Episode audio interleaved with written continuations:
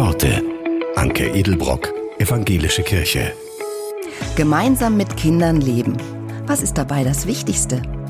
Für den polnischen Kinderarzt und Pädagogen Janusz Korczak ist es die Achtung vor jedem Kind. Er fordert auf, lasst uns Achtung haben vor seiner Unwissenheit. Lasst uns Achtung haben vor seinen Misserfolgen und Tränen. Lasst uns Achtung haben vor den Geheimnissen und Schwankungen der schweren Arbeit des Wachsens. Lasst uns Achtung haben vor der gegenwärtigen Stunde, dem heutigen Tag. Wie soll das Kind morgen leben können, wenn wir ihm heute kein bewusstes, verantwortungsvolles Leben ermöglichen?